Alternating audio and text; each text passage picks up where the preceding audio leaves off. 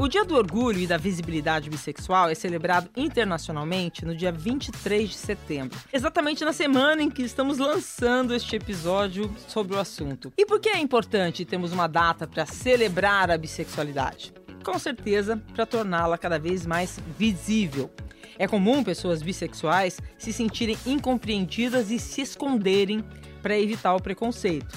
Porque as pessoas precisam de mais informação e menos confusão sobre o assunto. Vamos lá! Quantas vezes você se deparou com uma personagem bissexual na ficção?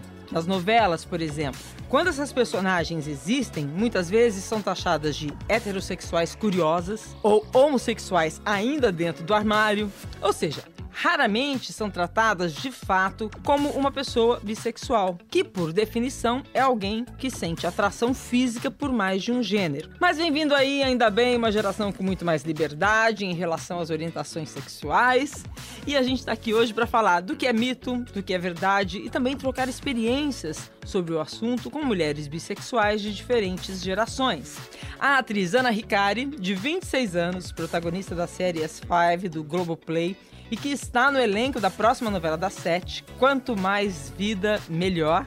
Seja muito bem-vinda, Ana. Obrigada, Renata. Prazer estar aqui com vocês. A atriz Caroline Figueiredo, de 32 anos, que se destacou como a personagem Domingos de Malhação, mãe de dois, educadora parental, terapeuta para mulheres, muita coisa, hein, Caroline? Muito bem-vinda. Obrigada, uma surpresa estar aqui ainda mais sobre esse tema, né? Tô feliz. Que bacana, que bacana. E a atriz e cantora Alessandra Maestrini, 44 anos, a maravilhosa Bozena de Toma Lá da Cá. Não dá para te apresentar, Alessandra, sem falar dessa personagem incrível, tá? Eu pra... entendo daí.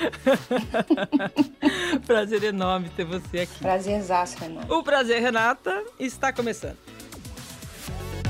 Vamos lá. Gente, é mais fácil para uma mulher de 26 anos, como a Ana, ou de 32 anos, como a Caroline, se assumir bissexual do que foi para a Alessandra, hoje, com 44? Eu que vivi o antes, posso dizer que para mim, hoje em dia é mais fácil, seria mais fácil. É, é mesmo? Tenho toda uma, uma, uma cultura de aceitação, de valorização, de empoderamento, de até de, dos direitos femininos que acabam é, a, tudo todo direito você consegue um direito para preto você consegue um direito para mulher você consegue todos os outros que são oprimidos acabam é, ganhando embaixo do guarda-chuva uhum. para você foi muito difícil com quantos anos você se assumiu bissexual eu odeio essa palavra se assumiu vocês usam esse termo se assumiu eu se gosto descobriu? é eu gosto de se, do termo se assumir, porque ele, ele mostra muito claramente que a gente não está falando de assumir só um traço ou só um lado da gente. A gente está falando de se assumir.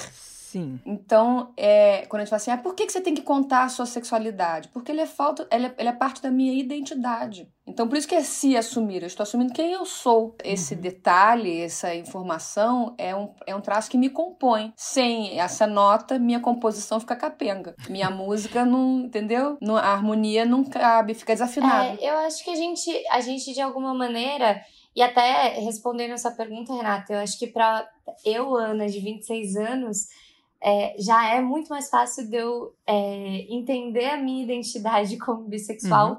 hoje com 26 anos do que eu, Ana, com 15 anos. E eu acho que isso não tem a ver com a idade da pessoa, eu acho que isso tem a ver com a maneira como o mundo evoluiu, assim, de uns anos para cá. Pô, eu tô falando de me entender enquanto bissexual, assim, talvez nos últimos seis, oito anos pra cá, sabe? Eu acho que eu entendi essa que eu poderia dizer que eu era bissexual depois dos 19, sabe? Mas eu acho que isso tem a ver com a maneira como o mundo evoluiu nesses últimos anos, de 2013, 2014 para cá. É, minha pergunta era justamente essa, né? Assim, você se assume por volta dos 20 anos uh, em 2021. A Alessandra Maestrini se assumiu. Foi em 2014, eu nasci em 77. Em 77, já era, era, era bem diferente. Comigo foi um lugar, assim, bem. É, é, eu me considero bissexual desde os 20 anos, 19 anos.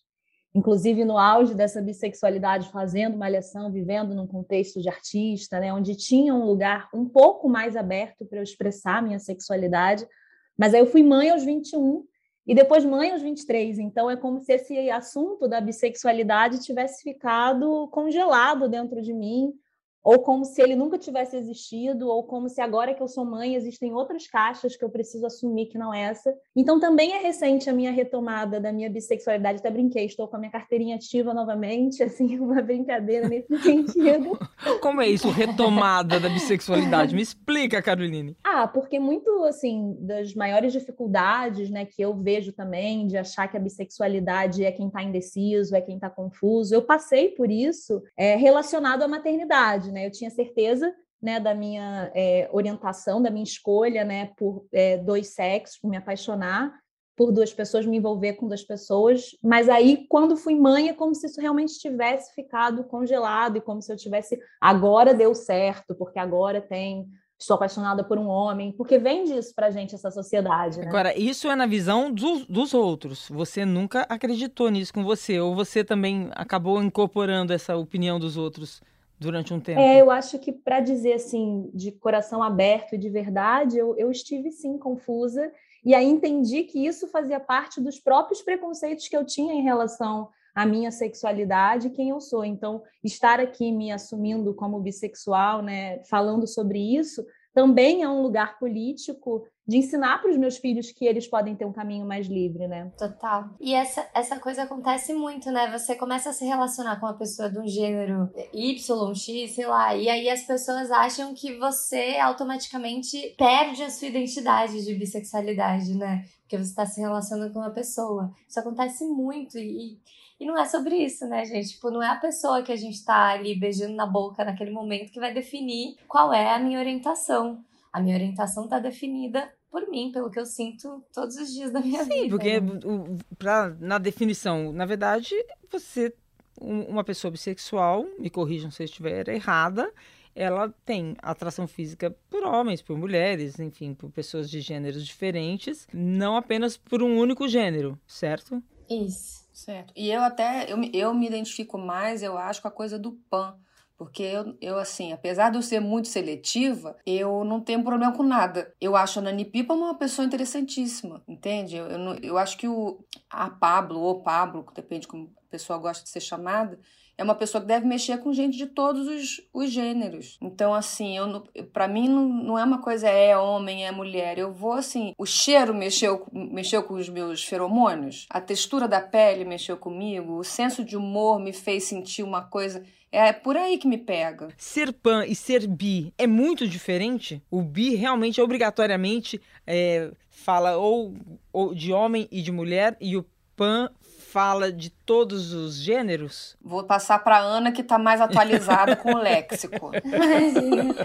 é, na verdade, na verdade, as pessoas acreditam ainda que a bissexualidade tem relação com dois gêneros só principalmente por conta do nome, né? Ter esse, esse o bi, né? Esse início, né? O, exatamente esse prefixo de dualidade, né? O bi. E muitas pessoas acham que hoje em dia a definição tá alterando, mas não. Desde o início, desde a origem da, da definição de bissexualidade, era dois ou mais gêneros. Então, hum. incluía, assim, é, pessoas cis, pessoas trans, é, pessoas não binárias, gêneros fluidos, que são identidades que hoje em dia estão sendo muito faladas, né? A diferença é que a pansexualidade é uma atração romântica, enfim, sexual, por, por pessoas independente de qual gênero delas. Então, é como se a pansexualidade não visse a identidade para ser um critério de, de relação, de romance, de atração.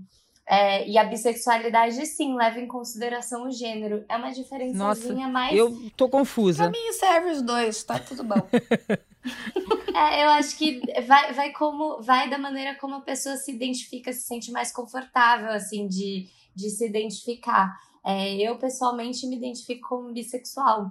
Pra, em relação à comunicação, às vezes eu sinto que é mais fácil falar que eu sou bissexual do que falar que eu sou pansexual, porque aí eu tenho que explicar toda a questão da pansexualidade. Porque já vão achar que você quer comer uma jabuticaba, dar pra uma samambaia. É, as pessoas têm essa coisa de achar que pansexualidade é uma pessoa que, ai, quer transar com a árvore, É, na verdade, tem, pelo que eu tô entendendo, né, assim, é, tem muito mais a ver com a própria pessoa se sente, né? É... E que começa num lugar, assim, de que eu até vi aquele seu episódio maravilhoso, né, falando sobre libido, dessa não percepção do próprio corpo, não experimentar o corpo, inclusive a sexualidade desde uhum. pequena. Então, eu agora, adulta, já com 32 anos, começo a rever quantas mulheres, meninas, no caso, eu posso realmente ter sido apaixonada e ter tido vontade, atração sexual, afetiva, mas isso nem passava na minha cabeça. Eu demorei anos para compreender que o meu corpo reagia, mas aquilo era inadmissível. Eu acho mim, muito né? legal você falar isso, Carolina, porque a gente estava conversando antes de começar a gravação para os ouvintes e elas estavam rindo de mim. Você é, você é bi ou você não é bi? Não, Até o final você vai se transformar em bi. Então eu vou aqui também falar. Porque é, eu acho que eu tenho essa dúvida, como várias oh, mulheres devem ah. ter. Calma, gente, eu não vou ah. aqui assumir minha bissexualidade, não, tá? Olha, revelações. A Alessandra já, a Alessandra já tava passando a senha pra Renata. Mas é que eu acho que é, às vezes a gente tem aquela paixão pela amiga, né? Na infância, quando a gente está na fase de descoberta da sexualidade. Eu acho que hoje, nos dias de hoje, as meninas experimentam. Elas ficam com meninas, depois ficam com meninos. Na minha época, imagina, isso era impensável. Mas a gente tinha essa coisa assim de andar de mão dada, de ir na casa da amiga e dormir na cama com a amiga, coisa que menino não faz. Né? Então, eu acho que esse tipo de, de, olhar sobre as meninas, a amizade das meninas, acaba que não deixava a gente perceber, talvez, uma. uma o limiar. É, é. Né? Um, um interesse é, sexual, mas de quem está descobrindo a própria sexualidade mesmo, né? Sim. Eu quero muito falar desses mitos, né? As pessoas têm uma ideia muito errada. Primeiro, de que, ah, é bissexual, pô, então é uma coisa promíscua, né? Eu acho é. que tem esse preconceito. E tem aquele outro mito de que, ah, então ela gosta 50% de homem, 50% de mulher, como se fosse uma coisa matemática. Como eu acredito que tem muitas mulheres que estão ouvindo a gente agora, porque estão interessadas em entender esse mundo e até talvez sem entender de algum sentimento, poxa, mas eu gosto de homem, por que, que eu fiquei tão afim daquela mulher, né? Por que, que eu senti uma coisa diferente? está acontecendo comigo? Como que isso funciona, né? Como é que você, como é que uma pessoa bissexual se entende bissexual? O que eu sei é que, segundo a ciência, todo mundo está na régua da bissexualidade. Uns mais numa ponta, outros mais na outra. E quem se entende por bissexual está na meiuca. Na humanidade, todo mundo tem algum grau de bissexualidade ou você é 0,0001, ou você é 100 vezes ao cubo, gay ou hétero, tá, mas tem uma pontinha da e tem os que estão na miúca e falam assim, então, eu olho para os dois uhum. lados. E aí eu acho que o social influencia no caminho que você vai tomar na Exatamente, vida, né? Exatamente, Renata. É o social que faz você escolher. Fala assim, mas se todo mundo tá na régua, por que, que as pessoas se agrupam aqui ou ali? Porque o social faz você fica mais, facilita a vida você se direcionar para um lado ou para outro. Menos escolhas. Eu olho com muita, com muita admiração para a Caroline por ela ter filhos e tá assumindo, porque isso é de uma. Isso é novo. É de uma honestidade com os filhos que eu acho admirável.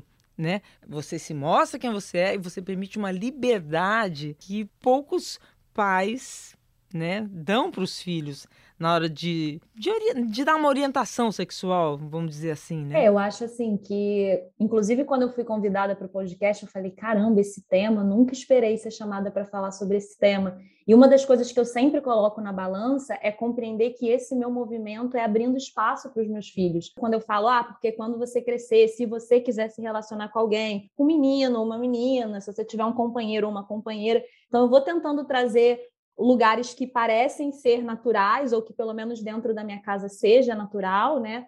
Para que em algum nível vá protegendo eles, porque a, bo a bolha já foi fechada, eles já trazem preconceito lá de fora. É, eu já vi esses impactos desses estereótipos de gênero dentro da minha casa, com o tamanho do, do, do corte do meu, do meu filho, é, se ele usa pulseira, se ele não usa. Então, assim, eu já vivi tantos preconceitos dentro da minha própria família que eu compreendo que eu estar aqui é também fazer esse movimento para que fique bem demarcado, inclusive para os meus filhos e para o meu entorno, que isso existe, que isso é libertário, está sendo libertário para mim trazer essa voz. Aí depois eu vou para terapia ver se eu tenho uma condição emocional de lidar com tudo isso. ah, vamos todas, Mas querida. eu vou lá abrindo caminho. Eu acho que é isso. É muito importante falar, né, gente? É, o, o próprio a ideia inicial desse podcast é assim: vamos falar de sexo e de tudo ao redor dele, porque a gente não fala, né?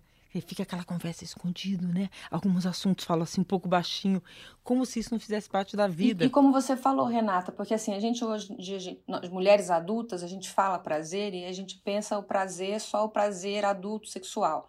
Mas a sexualidade, apesar de ser um outro tipo de sexualidade, antes qualquer um me, me fala que é pedófilo, não sei o quê, mas como você falou, quando você é criança, você tem também a sensibilidade, uma outra sensibilidade, de outra maneira. Mas assim, essa coisa que você falou de, ah, quer dormir de conchinha com a amiguinha, quer não sei o quê, quer ficar perto, tá selinho, quer não sei o quê.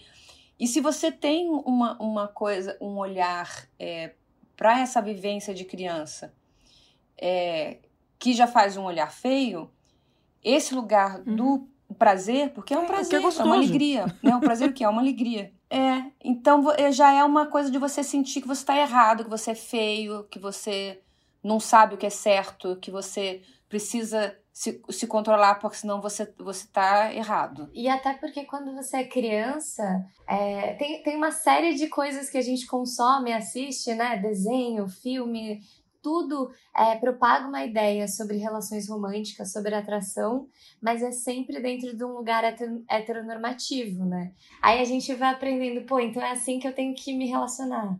Ah, então eu só posso me apaixonar por alguém se for do, do gênero oposto. É isso, esse é o correto, né? E aí, Ana Ricari, quando você pela primeira vez percebeu, peraí, eu gosto de menino, mas gosto de menina também. Como foi essa descoberta? Nossa, Renata, é muito engraçado, porque assim, eu acho que eu sempre senti isso.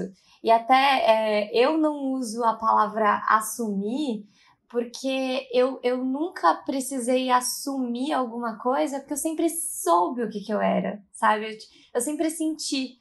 A única coisa que eu aprendi ao longo da minha vida, né, e de uns anos para cá, foi que eu entendi que eu podia falar publicamente sobre isso, porque eu entendi que as pessoas tinham que aceitar como eu era. Mas eu fico pensando assim, tá bom, você sempre sentiu atração pelos, por homem e por mulher. Gostou de meninos, gostou de meninas, mas para os meninos você podia mostrar essa tua vontade, o seu desejo, é... mas para as meninas não. Não. Como lidar com isso? Era muito difícil, porque eu tinha amigas que eu eu tenho certeza que hoje em dia eu, eu te, se algo fosse permitido, com certeza eu teria tido algum tipo de relação romântica com elas, assim, tipo, eu tenho a minha, minha melhor amiga dos 13, 14 anos, que era uma idade que a gente começa a se relacionar, né? Eu já tinha beijado na boca com um menino mas com 13, 14 anos, a minha melhor amiga, eu era apaixonadíssima por ela, e isso nunca foi falado. Inclusive, até hoje ela nem sabe disso. E ela não sabe, a gente não sabe se ela tá ouvindo o podcast ou ela mora na Alemanha. Ela não deve estar, tá, não sei se ela vai ouvir. Quem sabe eu mando pra ela o link, é. de repente ela descobre. Quem sabe no, agora, Mas, finalmente. Você tem amigos que sabem quem é sua melhor amiga? Uma pergunta assim, só pra saber. Tem, tenho amigos que sabem. Eu acho que ela é. vai saber. Será que ela vai? Engraçado vocês falarem isso, porque é, eu também me identifico isso, assim, Ana. Eu, depois em terapia, né, nesses processos corporais de libertação, de é, é, autoconhecimento do meu corpo, através do meu corpo, do movimento do meu corpo, eu relembrei que a primeira vez que eu tive, que vamos dizer assim, que eu brinquei de casinha, foi com uma amiga. Né? Então, isso ficou registrado no meu corpo antes de eu entender que isso era proibido ou que isso não deveria ter sido feito. E aí eu fico refletindo que também é um espaço que a bissexualidade me acolhe, é o quanto de mulheres que estão em relações falidas, abusivas, violentas, porque ainda estão nesse formato de que para se envolver precisam se envolver com homens. E do meu corte, do que eu vejo, os homens estão muito atrasados à discussão, à conversa, né? Assim, então é, eu, eu percebo que eu sou muito mais escutada, muito mais ouvida, muito mais acolhida em relacionamentos quando eu estou com mulheres. É claro que eu não estou generalizando, mas a gente também está falando de machismo e trazendo essa perspectiva de poder libertar a cabeça de mulheres, principalmente mulheres mães e mulheres separadas, para se abrirem para essa possibilidade como uma é, oportunidade de viver outros tipos de relações mais libertárias, isso para mim é, é, muito poder, assim, eu fico até emocionada. Como é que fica, assim, você, ah, por o homem, né, já que a gente está falando de machismo, você começa a ter um relacionamento com um homem, agora, sei lá, a gente começa a sair com um homem e fala, olha, é, a última vez que eu namorei foi com uma mulher. Esse cara consegue entender isso? É, é complicado, porque acho que a primeira, a primeira coisa que eu imagino quando você, quando você faz essa pergunta é os caras que objetificam relações entre duas mulheres. É. Acho que é a primeira coisa que me vem na mente. E é sempre num lugar assim de que, para eles, independente de você é, ser bissexual, independente da tua orientação. Eles olham com olhar de sacanagem. Eles não entendem, né? É. Eles sempre menosprezam, eles sempre acham que não é uma relação ameaçadora. Por exemplo, eu já tive um relacionamento aberto com um cara e ele se, morria de ciúme se eu ficasse com homens, mas ele achava super maneiro se eu ficasse com mulheres. Por quê? Porque, ela, porque ele não achava que era ameaçador para ele. Ele só se sentia ameaçado por outro homem, né? E ele achava gostoso, né? Uma mulher beijando outra mulher. Ele objetificava muito, né? Que doideira. Com vocês aconteceu isso também, Carolina e Alessandra? A Alessandra tá ouvindo. Olha, eu... é, eu tenho ouvido muito isso de que o, de que os homens estão mais atrasados. Eu tô num, num, relacionamento bacana já há anos. Com homem ou mulher? Com mulher. É, então eu, eu sempre, quando falavam isso, quando falavam assim, não, porque os homens isso, porque os homens eu falava, gente, eu não acho, eu não acho. Mas aí eu comecei a ouvir muito isso né? E até de homens. Eu fui agora pro, lá pro festival de, de cinema de Veneza. E em Veneza, um senhorzinho velhinho falou assim: Eu não aguento mais conversar com os homens que eles estão atrasados. Gostei desse velhinho. Pra mim, as mulheres estão no futuro, os homens estão no passado. Eu não estou falando de coisas românticas. Eu estou falando que pra mim é mais fácil conversar com as mulheres, que vocês estão abrindo suas cabeças. Os homens estão com muita dificuldade de se adaptar porque o lugar é outro, né? Mas isso é fato, né, gente? E isso eu entendo que eles devem estar, tá, claro, é difícil, é um outro mundo que está se apresentando, né? O que eu, eu ia contar nessa história é que eu tive um namorado que era um fofo, um amor, mas que eu, no primeiro dia do namoro, eu, eu falei para ele, olha, eu queria que você soubesse que eu sou bissexual. Te, no primeiro dia, não era o primeiro dia de sair, não era nem de namoro, era o primeiro dia de sair. Falei, eu tô te falando isso porque eu sou, eu sou conhecida, você vai ouvir falar da minha vida, eu quero que você saiba por mim, para depois você não dizer que teve uma, uma surpresa e ficar se sentindo traído e tal, não sei o quê. Ele falou: você pode segurar um pouco esse tipo de informação, que eu sou muito garotinha. Conta e... poucos. Um gato subiu no telhado. Eu sou o primeiro dia, Alessandra. Mas eu sou assim, pá! E aí a gente foi, namorou, foi ótimo e tal. E, e, mas é interessante o que a Carol falou, porque eu tenho ouvido isso sim. Que tem, além da gente ter a natureza humana, é, teoricamente, segundo a ciência, digo teoricamente porque quem sou eu não sou dono da verdade, mas segundo a ciência, que todo mundo tem uma, uma essência bissexual, essa coisa de quando, quando o, o, o homem, esse genérico, como a gente está falando, generalizado, insiste em não compreender a mulher, insiste em objetificar, ele realmente empurra a mulher para falar assim, vai viver o outro lado porque aqui tá chato. Exatamente. Eu vejo assim que uma coisa era eu ser bissexual aos 20 anos, morando de frente para a praia, fazendo, sendo artista. Outra coisa é agora eu ser é, bissexual com 32 anos e com filho, tendo que negociar se eu tô de folga, se eu tô de mãe né? E, e, o quanto que talvez mulheres e mulheres mães, ou que têm um mínimo de empatia com essa condição, podem ser mais atentas, mais compreensivas de que talvez eu tenha que negociar a minha folga de domingo na quarta. Você tem quantos filhos, Caroline? Eu tenho dois filhos. Homens? Não, eu tenho o Theo, de 7 anos, e a Bruna, de 10 Você tá anos. casada ou não? Não, tô solteira. Quer dizer, tô separada. Adoro. Pra quem não tá ouvindo, ela abriu os braços e fez uma pequena celebração.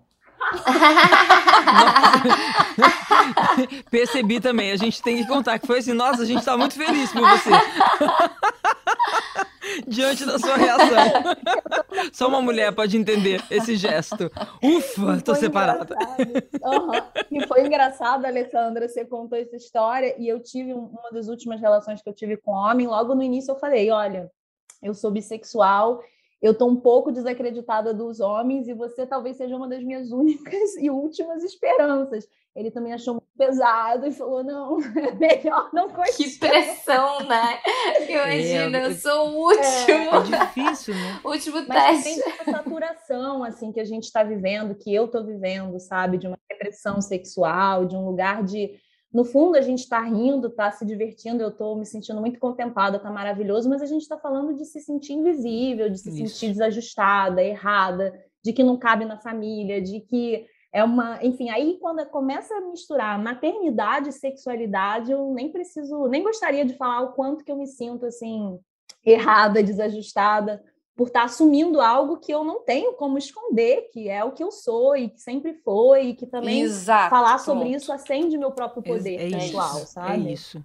Agora, o preconceito, porque os homens acabam vendo isso como uma fantasia. Aonde que pega o preconceito na hora que você se assume bissexual? O que eu li é que a própria comunidade LGBT não respeita muito, meio que cobra. Não, peraí, ou você gosta de um gênero ou de outro. É fato isso? É, muitas vezes acho que a gente acaba sendo invalidada, né? Até a galera brinca, né? Que o B em LGBT é de Beyoncé, que é a comunidade. Às vezes esquece que é bissexual, né? E, e a gente tem que lembrar que a gente existe, porque é aquilo que, que a gente tá falando, né? Se uma pessoa começa, uma pessoa bissexual começa a namorar com alguém é, uma, uma, mulher bissexual começa a namorar com uma outra mulher, aí automaticamente a própria comunidade já começa, Ê, ela é lésbica, é uma mais uma lésbica no time, fica, tipo, Aí você tá, aí né? tá na comunidade lésbica, você começa a namorar um homem, aí... Traidora! Aí é, e traiu o movimento, entendeu? Aí é PT, virou minha. hétero. E tipo assim, a gente não. tipo assim, ou é uma coisa ou é outra. Tipo, gente, não, sabe? Parece que a gente vira, né? Nossa, gente, tem uma polarização, é isso?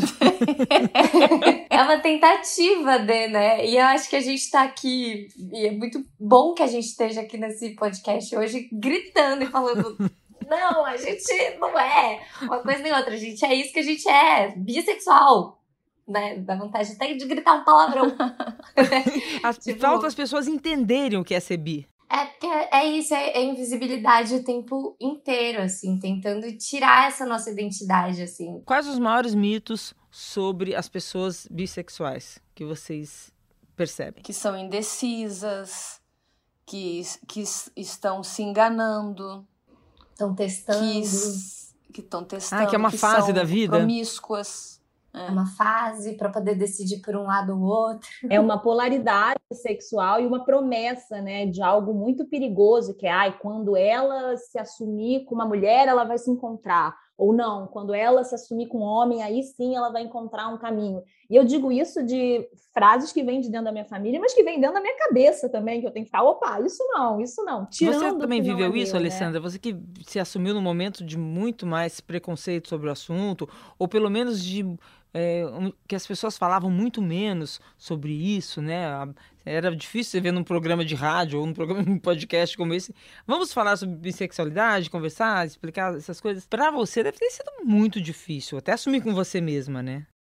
É, eu, eu resolvi assumir é, do nada, assim, porque eu, eu tava dando uma entrevista para caras, eram caras neve. Mas mesmo numa entrevista assim, tranquilona, quando vinham alguns assuntos, como por exemplo, falar sobre, olha, agora está começando a se falar sobre sexualidade, ou está começando a se falar sobre pessoas se assumiram, então o que, que você acha disso?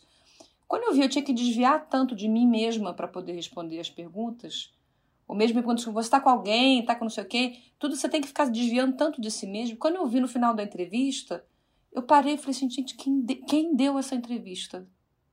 não conheço essa pessoa. Não era você. Quem deu essa entrevista? Eu não sei quem é. Aí eu chamei o Cláudio Show e falei assim: eu tenho que te dar outra entrevista, porque eu não sei quem foi que te deu essa entrevista, eu não conheço a pessoa. Foi nessa época que você falou essa frase que eu, eu, eu li numa pesquisa que eu achei bacana, assim, que eu ia te pedir para comentar.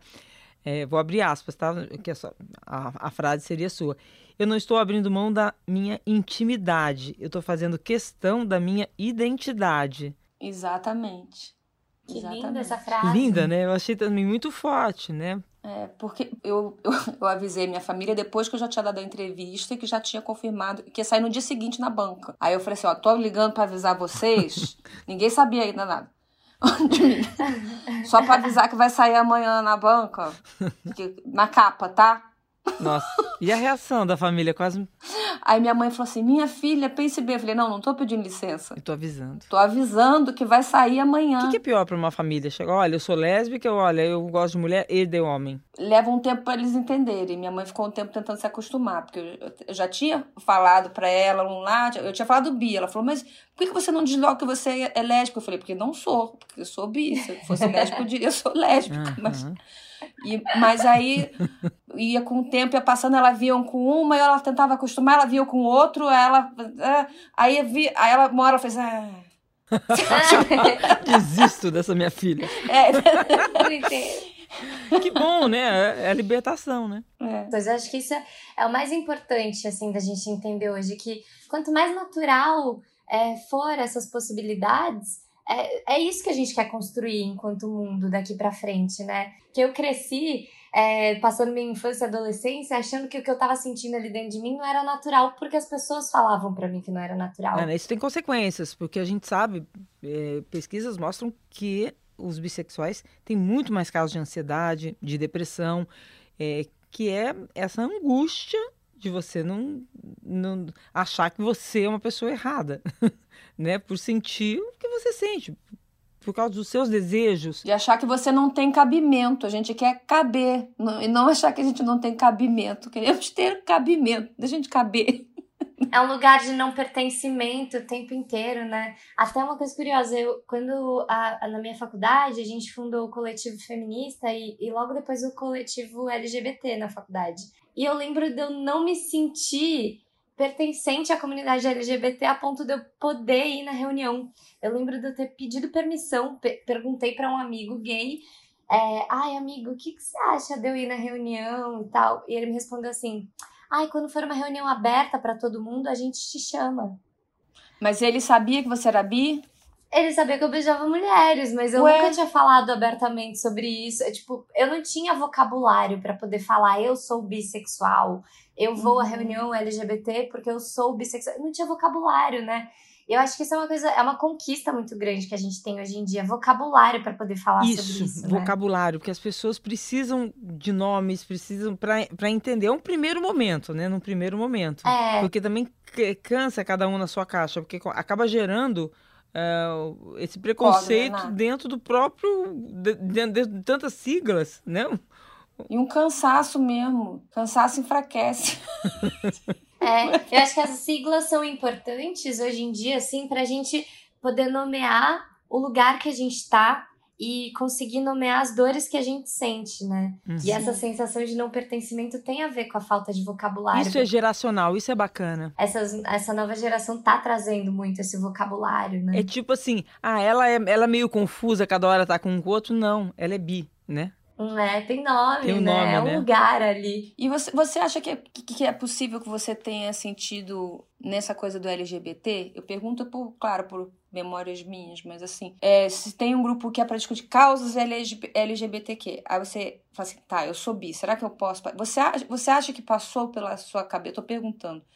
É, a possibilidade, ou até desse cara que falou contigo, que é tipo assim, mas se a pessoa não tá presa em, em sair só com alguém do mesmo sexo, ela tem um salvo-conduto, então ela não vai entender as nossas dores. Então, eu tenho que pedir permissão para entrar porque eu posso não ser. Compre... Entende o que eu estou dizendo? Sim, é, tem, também tem nome, né, para isso, é a passabilidade, que a é gente pode se passar por passabilidade a gente pode se passar por heterossexual, né? Então, tem muita gente que olha para mim e, e, vê se eu tô namorando com um homem, pensa, ah, ela é heterossexual, então eu acabo não sofrendo tanto quanto uma mulher lésbica diariamente, né? Mas é, a nossa existência ainda tá ali, né? A gente Exato. tá. É. E, e é uma dor, inclusive, que a gente passa que é excluírem, é, esquecerem a nossa identidade naquele momento, enquanto a gente está se relacionando com uma pessoa de um gênero X, né? Então isso também é uma dor. Soma-se soma a dor isso, é isso. É, então, é, é, difícil, né, julgar o desejo, né? Por que que pode julgar o desejo, né? É, eu acho que é legal é, é importante a gente olhar que em número de mortes e de assassinatos, né, assim, é, a gente como bissexuais tem privilégio e esses privilégios também acontecem se você é um casal de mulheres dentro de um padrão, até quase fetiche, é, dentro de um fetiche, né? Qual o maior preconceito que cada uma de vocês já sofreu por serem bi? Na vida prática mesmo. É, eu acho que são perguntas às vezes sutis, mas que me desafiam e que eu hoje reconheço como preconceito, que sempre falam, ah, mas o que que seus filhos vão pensar? Mas e aí começa a entrar numa intimidade, mas eles já viram você com uma mulher? Mas eles já beijaram? E aí eu me vejo quase obrigada a ter que responder é, perguntas para, na verdade, lhe dar Perguntas que te julgam, né? Que me julgam e que têm uma carga preconceituosa, né? Então acho que quando mistura com a questão da maternidade eu vejo que é o preconceito maior e dentro da própria família também, né? Invisibilizando o que eu estou falando. E você, Alessandra? Mas você acha que é um eu, só, eu queria só perguntar. Eu não vou, de, eu não vou deixar a é Alessandra ficar perguntando, não. Eu vou querer saber que ela responda. Não pode, não. não, eu vou responder, eu vou responder. Mas é, a minha resposta tem a ver com a pergunta. Você acha que esse preconceito com a maternidade dentro da sua família tem a ver com ser bi ou especificamente com o lado gay de ser bi? Porque na minha família também, a parte mais difícil para mim, na prática, é com meu irmão, com os meus sobrinhos, assim, um distanciamento. Mas é pelo lado gay de ser bi, não é porque eu sou bi. É porque eu não sou hétero. Quando você tá com homem, ok. Quando você tá com mulher, oh, oh, aí não, né? É. É tipo, não traga esse assunto aqui para casa, não, que meus filhos não, não têm idade para entender. 15 e 16. Não tem idade para entender. Falei, ah, também não tem internet né? Eles não. Gente, eles devem estar no TikTok aprendendo isso. É, se você levar um namorado, ok. Se você levar uma namorada, aí vem o preconceito lésbico, é isso? É, é tipo, se você, se você, se eu chegar lá com um namorado, eu chego normal. Se eu chegar lá com uma namorada, faz a sonsa, tá? Esteja, mas não seja. É, finja aí. faz de conta que isso não existe. e você, algum preconceito? Para mim, eu acho que o que eu mais vivi e sofri, acho que é em relação a, a essa hipersexualização, né? De quando eu tô me relacionando com mulheres. E principalmente que pensando na interseccionalidade disso, quando eu me, também me identifiquei enquanto uma mulher amarela, é, que para quem não sabe é uma identidade racial no Brasil, eu ser descendente de asiático e eu ser amarela. E aí quando eu entendi que eu era amarela e que as coisas que eu vivia enquanto mulher também tinham essa relação com a questão racial, é, isso se somou à sexualidade e mulheres asiáticas têm muito esse lugar de ser hipersexualizada, tipo vocês terem uma noção, no, em 2020, as palavras mais pesquisadas em site pornô era relacionada à japonesa, hentai, que é um tipo de, de pornografia relacionada a mulheres asiáticas. Tem todo esse imaginário, assim, das pessoas sobre mulheres asiáticas. E aí, quando você soma isso, essa hipersexualização em relação à raça, com a hipersexualização de mulher se relacionando com mulher, putz, isso foi o que eu vivi na minha vida, assim. Na hora que eu falei que eu era bissexual e eu me relacionava com mulher e eu comecei a beijar mulheres, era a coisa que mais acontecia, assim, de, de homens desvalorizarem meu, meus relacionamentos com mulheres porque eles achavam que eles podiam se intrometer, porque eles achavam que eu tava beijando uma mulher para poder agradar para homens. Eles. É. Pra é, eles, é, eles, são, eles, eles estão sempre no é. centro, né? São servidos. é. O fato é que o machismo enche o saco da gente, né, gente? Como a gente falou, né? Estão atrasados, eles precisam correr atrás da gente. Queria é, falar de um, de um último mito que vocês explicassem, é, que é de achar quero saber se isso é um mito, achar que as pessoas bi têm necessariamente uma atração majoritária por um gênero. Ah, eu sou bi, mas eu gosto mais de homem do que de mulher. Como é? Ou isso não existe? É um mito é, total? Ai, Renata, hoje eu acordei, eu tô 75% mulher, atração por mulher. Não, né? Não, né? Óbvio a galera não, acha né? que tem uma medida, assim. Gente, se tivesse medida, né? Como é que De... funcionaria isso? Será que aparece no, no Apple Watch? Assim, é, é essa ideia. mas de onde vem essa ideia? É, é a ideia de que o desejo é só sexual e não uma história de amor? De repente você se atrai mais fisicamente do que o, o tudo que envolve uma atração por uma outra pessoa? Para mim, o que foi importante foi perceber que o que eu precisava desconstruir eram esses modelos de relação heteronormativa, como se não tivesse a oportunidade de eu escolher outra pessoa, né? E trazer essa possibilidade de reconhecer que o meu desejo sempre foi e vai, é, às vezes para homem, às vezes para mulher, depende do dia, depende com quem eu estou falando Depende, depende do homem da mulher. Do homem da mulher, exato. Depende da pessoa que desperta em você, né? Na verdade, não é você que vai escolher se você gosta mais de homem ou de mulher. Assim, são as pessoas que você encontrar pelo seu caminho que elas vão te despertar exato. em você, né? Tirar esse preconceito mesmo de que o meu desejo ou de que minha vontade é heteronormativa, porque não é, é algo que é construído na gente desde que a gente é, tá, desde que a gente nasce, desde que a gente chega aqui no planeta, né? Então, quando a gente traz essa possibilidade, até de um lugar de me conectar com o outro, de, me, me, me, de ter uma relação afetiva, ou sexual, ou afetiva de umas outras maneiras. Mas além dessa, desse, é, dessa barreira, desse preconceito do gênero, você está muito mais é, disponível a conectar com aquela pessoa que está ali em corpo, em alma, em possibilidade, né? Só que é um trabalho interno, assim, né? Você tirar essas cascas, esses preconceitos e encontrar a pessoa ali, além do gênero, né? Bom, vamos então agora dar pitaco na vida dos outros? Seu dilema, nosso pitaco. Eu normalmente coloco é, na, no, nas redes sociais, as pessoas mandam suas perguntas pra gente, a gente grava. Vamos soltar a primeira? Oi, Renata. Oi, meninas. O meu dilema é que eu não sei se eu sou bissexual, porque às vezes eu olho para algumas mulheres e eu tenho a curiosidade de, ah, como que será transar com essa mulher? Mas eu acho que eu não me permito. Acho que eu tenho esse bloqueio em mim e eu acabo não sabendo se eu sou ou não sou bissexual por ter essa curiosidade. Significa mas, é, mas isso é uma pergunta muito interessante, porque as pessoas acreditam que a sexualidade é sobre você concretizar, né? Tipo, ai, se eu beijo a partir da troca de saliva com tal e tal gênero, agora eu posso me assumir né, bissexual. Não é a quantidade de bocas que você beijou que vai definir a tua orientação. A tua orientação é muito mais sobre como você se sente, sobre o seu desejo, você se atrai. É, é sobre atração sexual, romântica, emocional. É, é sobre qualquer tipo de atração. Na verdade, eu tô achando que ela tá na dúvida se ela tá mais curiosa em experimentar ou se é um desejo realmente.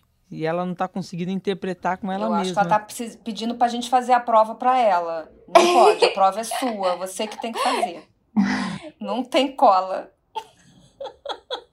É, eu acho que o desejo já está claro, né? O desejo já está claro, a curiosidade já está clara. É uma questão de. Aí são outros medos, né? De experimentação, porque realmente é um sexo diferente e um lugar de conhecer a si mesmo. Eu reconheci, por exemplo, que para me relacionar com homens eu sempre precisei fazer um esforço além do normal para chamar atenção, para ser aceita. O meu corpo já oscilou muito, engorda, emagrece dentro e fora do padrão, e isso reflete, né, da maneira que eu sou aceita ou desejada pelo outro. E ao mesmo tempo, quando eu estava fechada para essa possibilidade de relembrar que eu era bissexual, mulheres maravilhosas conversando comigo, disponíveis a, a sair comigo, a conversar comigo, e eu falei, gente, o que está acontecendo, Caroline, né? Assim, então, já que é pitaco, eu arriscaria uma curiosidade, aí a gente vai lidar com os medos de qualquer relação, que é tomar um fora, que é lidar com rejeição, que é achar que cruzou um limite, né? Então eu experimentaria. Eu acho que se ela fica vivendo, tá, se ela tá imaginando, é porque ela quer viver o negócio. Às vezes é uma fantasia. Vou dar uma de Sandra de Sá no Instagram, vai, vai,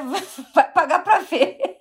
Acho que primeira coisa que eu diria para ela é: ai, se liberta dessa questão, assim. Pode se dizer bissexual, porque se você já tá sentindo atração, curiosidade, já tem um lugar ali que tá tudo certo se você quiser dizer sobre bissexualidade, se, se assumir quanto bissexual. E aí se liberta para as outras coisas, vai lá, dá uns beijos na boca e experimentar, que é maravilhoso. Quando a gente assume um lado da gente, a gente deixa de ser só esse lado, porque o lado passa a integrar o todo, né? Então, assim, ah, eu não sei se eu tenho isso se eu não tenho isso, vai ver, né? E aí, ah, tenho isso também. Tá, tá no todo, você não fica ali no vivendo só eu sou, não sou isso.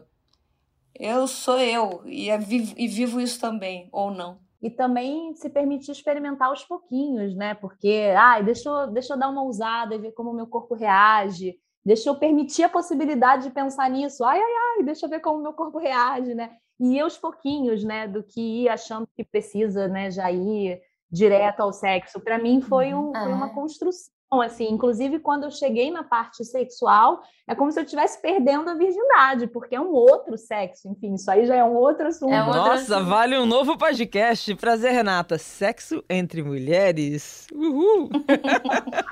E eu acho que é, é, muito mais sobre você desencanar desse rótulo e viver a experiência que você tá tendo ali com aquela pessoa, sabe? Por exemplo, para você ter uma relação heterossexual, a prime... pensa na tua primeira vez com... numa relação heterossexual. Também não foi cheia de entraves e de, ai meu Deus, para onde eu vou? O que que eu faço, né? Eu tenho tantas primeiras vezes por causa disso. Quando você fala assim, pensa na sua primeira vez, eu sempre tenho que pingar em vários lugares, porque assim, aqui eu tentei, não deu muito certo. Aqui eu tentei. pois é. Entrou, mas também bela bosta. Ah, sei ah, gozei. Alessandra sendo Alessandra. É. E a gente insiste numa relação sexual heterossexual. E, e, enquanto com, entre duas mulheres, as pessoas, às vezes, já tive amigas que assim, ah, eu me relacionei com uma mulher e, e não foi bom, então esquece, não é para mim. E, tipo, às vezes não é sobre isso. É muito mais sobre o encontro que você tem ali com a pessoa e sobre você se libertar e experimentar mesmo. Ficou a dica. Eu, eu tinha. Minha mãe sempre achou que meu pai nunca ia me aceitar. Meu pai sempre morou longe, em outros países, por causa do trabalho dele. E aí, uma vez eu tava super deprimida, não sei o que, era longa história, outro assunto. Uhum. E aí eu resolvi finalmente falar pro meu pai da minha sexualidade e ele foi super receptivo. E quando eu me senti aceita na minha bissexualidade, eu que até então estava vivendo muito mais uma vida lésbica, comecei a me relacionar mais com os homens, porque o, o meu lado gay estava sendo aceito pelo masculino. Nossa, que interessante. Então eu me senti mais à vontade para estar tá com eles. Então eu acho que até é, colando nisso que a Ana falou, também tem mulheres que às vezes têm experiências com outras mulheres, podem até não desenvolver uma coisa mas a sua sexualidade se liberou de tal maneira dela se aceitar que quando ela vai namorar com um cara, ela sabe, ela conhece melhor o seu prazer, ela, ela se sente mais à vontade para trocar com ele o que, que funciona para ela.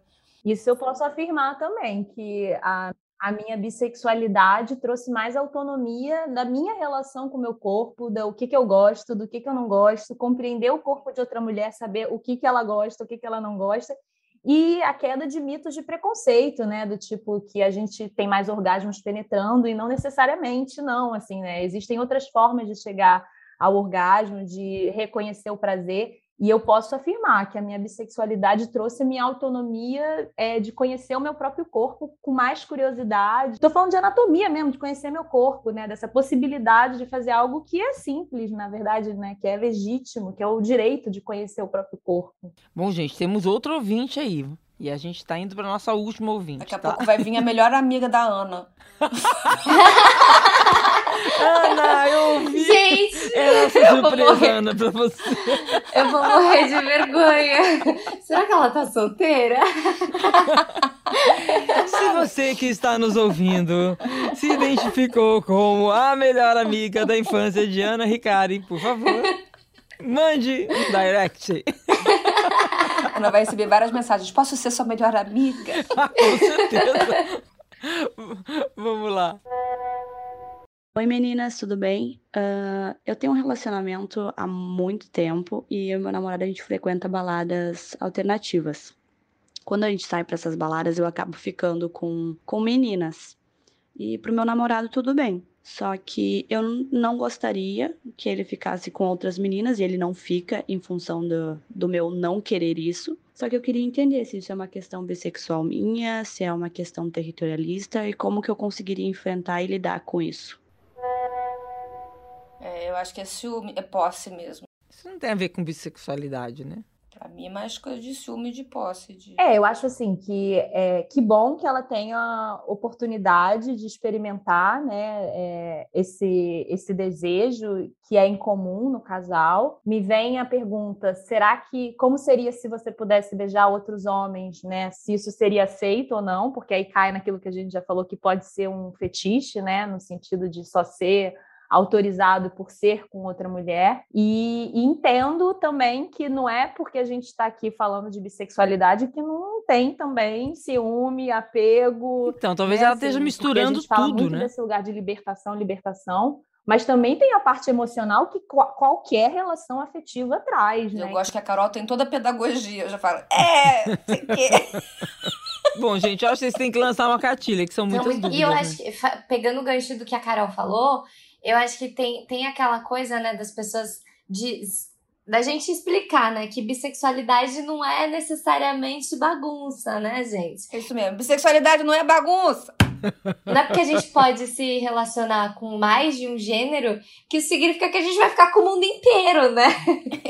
Pois é, é, é o preconceito da promiscuidade, né? Exatamente. Precisa tirar essa ideia da cabeça das pessoas, né? Porque os filmes pornográficos incentivam isso, né? É, é muito erotizada, né? Mas olha, isso a gente tá falando da bissexualidade feminina, né? Porque a masculina eu acho que é mais difícil ainda, né? O cara que transa com homem, depois transa com mulher.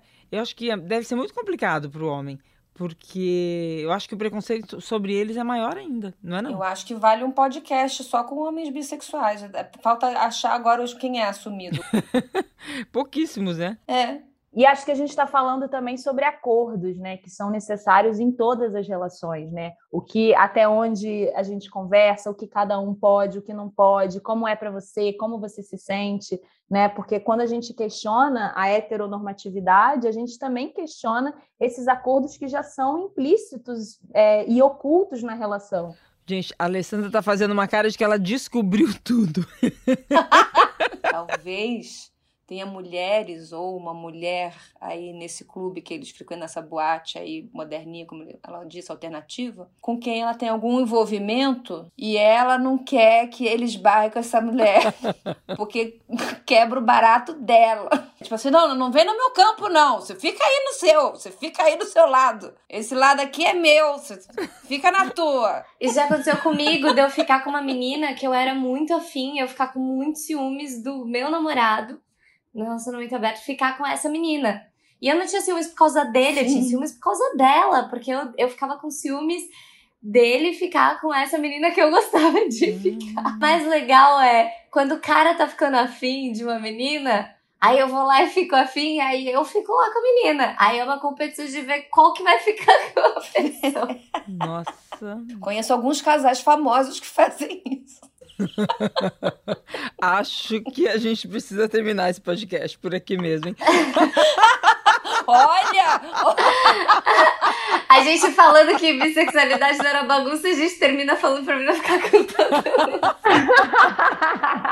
Ai, gente, sim, super obrigada pela honestidade, por, nossa, por ter, terem aberto aqui essas intimidades, falar de maneira tão franca sobre esse assunto. Acho que a gente acaba ajudando bastante gente, né? Obrigada a você, Renata. Que delícia de papo. Eu adorei trazer. Obrigada, gente. Valeu. Nossa, amei. Beijo grande. Trazer Renata é um podcast G1 produzido e editado pelo Fantástico. Está disponível no G1, no Globoplay, no Spotify, no Deezer, no Google Podcasts, no Apple Podcasts e nas principais plataformas de áudio. Apresentação: Renata Ceribelli. Produção musical: Pedro Guedes. Produção: Guilherme Ramalho. Divulgação: Isadora Neumann. Edição: Duda Kunert. Direção: Giovanni Sanfilippo. Espero você no próximo episódio, tá?